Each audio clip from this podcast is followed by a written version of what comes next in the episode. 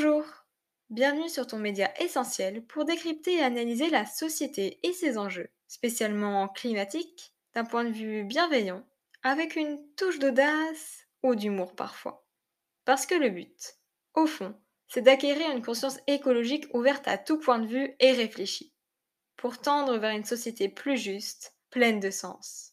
Dans cet épisode, nous allons dénoncer l'utilisation des animaux dans l'industrie de l'habillement, qui comprend une multitude de pratiques qui, en 2023, devraient être abolies partout dans le monde. Maltraiter, voire tuer ces espèces, simplement pour remplir les dressings des plus fortunés ou pour satisfaire les demandes des consommateurs, semble encore aujourd'hui toléré par les grandes firmes ainsi que les autorités. Pourtant, peu d'entre nous sommes conscients que certains de nos habits ou accessoires génèrent ces souffrances. De ces matières considérées comme nobles, comme le cuir, les peaux exotiques, la soie ou le mohair, en passant par la laine, le duvet ou encore la traditionnelle fourrure, toutes méritent d'être définies de plus près. On pourrait croire que l'utilisation de fourrure n'est plus de mise aujourd'hui, remplacée par des matières synthétiques. Mais figurez-vous qu'on en est bien loin. C'est une industrie globalisée, dans laquelle la cruauté est palpable. Ces animaux, souvent des visons ou des renards, sont entassés dans des cages sales et minuscules.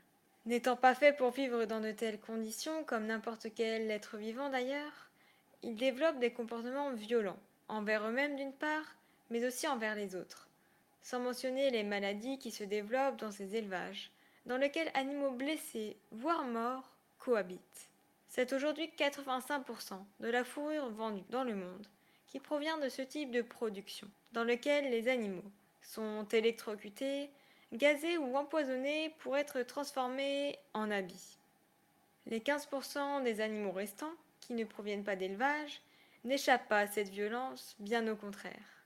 Outre les visions ou renards, d'autres animaux comme les ratons laveurs, les loups ou encore le lynx, entre autres, sont tués par la pratique du piégeage. Ce sont des techniques très cruelles, donnant une mort lente et douloureuse à ces animaux qui se retrouvent condamnés par des pièges en forme de mâchoires ou des pièges aquatiques. Sans compter la pollution immense de la production de fourrure, qui nécessite l'utilisation de multiples produits chimiques, qui, outre la pollution de l'eau qu'ils génèrent, nuisent également aux personnes qui travaillent dans ces usines. Les élevages génèrent également, tout comme l'élevage intensif en général, des émissions énormes de gaz à effet de serre. Par ailleurs, le manque de législation et de traçabilité est saillant dans cette industrie. Alors qu'en Chine, les règles sont tout simplement absentes, cela n'est pas le cas partout. Dans l'Union européenne, l'utilisation de certaines pratiques de piégeage est interdite. Mais en revanche, paradoxalement, l'importation de fourrures d'animaux ayant subi ces pratiques est-elle toujours légale? Finalement, la globalisation de la production de fourrure et le manque d'encadrement qui l'entoure fait qu'il est extrêmement compliqué de savoir d'où elle provient. Penchons-nous maintenant sur une matière présente dans la plupart de nos placards, la laine. Sa production, lorsqu'elle vient de moutons, n'est pas sans conséquence pour le bien-être de ces animaux. Certaines mutilations sont exercées dès le plus jeune âge des agneaux, comme la perforation des oreilles, le coupage des queues ou la castration des mâles à vif le plus souvent. Quant à la tonte, elle est aussi source de stress car, étant réalisée à la chaîne, dans la plupart des cas en tout cas, elle n'est pas faite de manière minutieuse et encore moins respectueuse pour les animaux. Ces bêtes sont affamées pour éviter toute résistance et peuvent être blessées lors de l'acte, comme il n'est pas réalisé minutieusement. Sans compter que les agneaux en hiver peuvent totalement mourir de froid. Et sachez d'ailleurs qu'en France, 16% d'entre eux n'atteignent pas l'âge adulte. Quand, au contraire, ils peuvent souffrir de la chaleur en été, lorsqu'ils sont recouverts d'une couche de laine qui est anormale. En fait, contrairement aux idées reçues, la tonte des moutons n'est pas indispensable pour la quasi-totalité de ces animaux dans la nature. La laine qu'ils produisent se régule normalement toute seule, en termes de quantité comme en termes de densité, et ce au fil des saisons. Au final, ils seront, comme toujours lors de l'exploitation d'animaux, tués lorsque leur production n'est plus assez suffisante.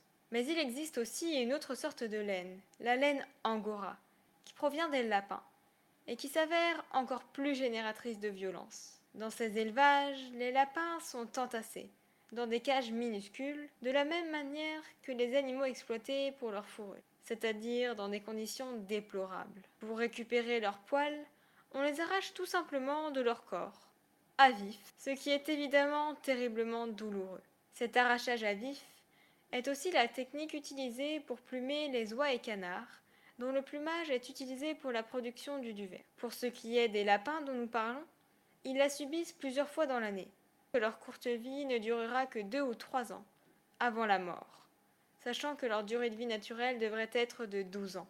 Cette pratique est surtout réalisée dans les élevages en Chine, qui produit 90% de l'angora mondial, mais aussi en France, tout simplement car tondre leur pelage, au lieu de l'arracher à vif, est considéré comme moins qualitatif pour la matière finale. Notez également que l'on tue les lapins mâles angora après la naissance, car leur production de poils est inférieure à celle des femelles, ce qui les rend non rentables pour l'industrie. Bref, cette vie de misère est intolérable pour ces animaux, qui ne méritent pas cet enfermement permanent du début à la fin de leur courte existence. Au Lesotho et aux États-Unis, pour la quasi-totalité de la production de mohair, celui-ci est fabriqué à partir du pelage des chèvres angora, subissant écornage, castrage et tonte qui génèrent également des blessures, des maladies et une sensibilité accrue aux températures. Cette matière, considérée comme noble, nécessite de multiples ressources pour permettre au mohair d'être qualitatif, incluant une quantité importante de nourriture pour ces chèvres, sachant que pour fabriquer un demi-kilo de mohair, les chèvres doivent manger entre 18 et 23 kg de nourriture, ce qui s'avère un gaspillage de ressources évident pour une matière qui va simplement habiller nos garde-robes. La soie est omniprésente sur Instagram, notamment car l'utilisation des draps en soie posséderait des propriétés protectrices pour la peau ou les cheveux. Mais est-ce que ça vaut vraiment le coup? Ça, je n'en suis pas sûre. Cette fibre provient des vers à soie, qui tissent leur cocon mais qui finit surtout ébouillanté ou gazé vivant, à l'intérieur même de ce cocon qu'ils sont en train de construire. Sachez que pour un kilo de soie, il faut tuer environ 6600 vers de soie. Quant à ceux qui seront gardés pour devenir papillons, cela n'est que pour récupérer leurs œufs, et donc pour permettre leur reproduction, sans mentionner les multiples cas de travail forcé dénoncés par certaines ONG, notamment en Inde, où est réalisée la production de soie. La matière provenant d'animaux la plus connue, c'est évidemment le cuir. Chaque année, plus d'un milliard d'animaux sont tués pour cette industrie. Étant globalisée, on peut noter que les législations des pays ne sont pas les mêmes, et parfois même absentes, comme en Chine, où des vaches, mais aussi moutons, chiens et chats y sont tués. Le pire étant d'ailleurs que la provenance ou la composition du cuir n'est pas toujours claire. Ainsi, il est possible d'avoir acheté des produits en peau de chien, sans même le savoir, étant donné ce flou juridique et commercial. L'élevage de ces animaux, souvent reprenant les caractéristiques de l'élevage industriel, génère beaucoup de violence durant leur existence jusqu'à leur abattage.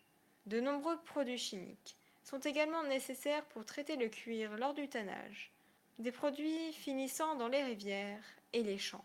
Considérant ces dangers, la majorité des pays occidentaux ont décidé de déporter le tannage dans des pays en développement, où les normes sanitaires et environnementales sont par ailleurs bien moins strictes. Enfin, en parlant encore une fois de peau, les animaux exotiques comme les crocodiles, serpents, requins ou autruches sont aussi utilisés de nos jours.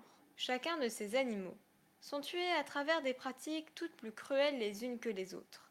Étouffement des pitons, décapitation des lézards, ou encore tir du pistolet pour les crocodiles et alligators, élevés dans des bassins surpeuplés. Beaucoup le savent déjà, mais ce marché est également fortement sujet au trafic et aux contrefaçons, incluant utilisation d'espèces menacées, importation illégale ou manque de transparence et de respect des règles internationales.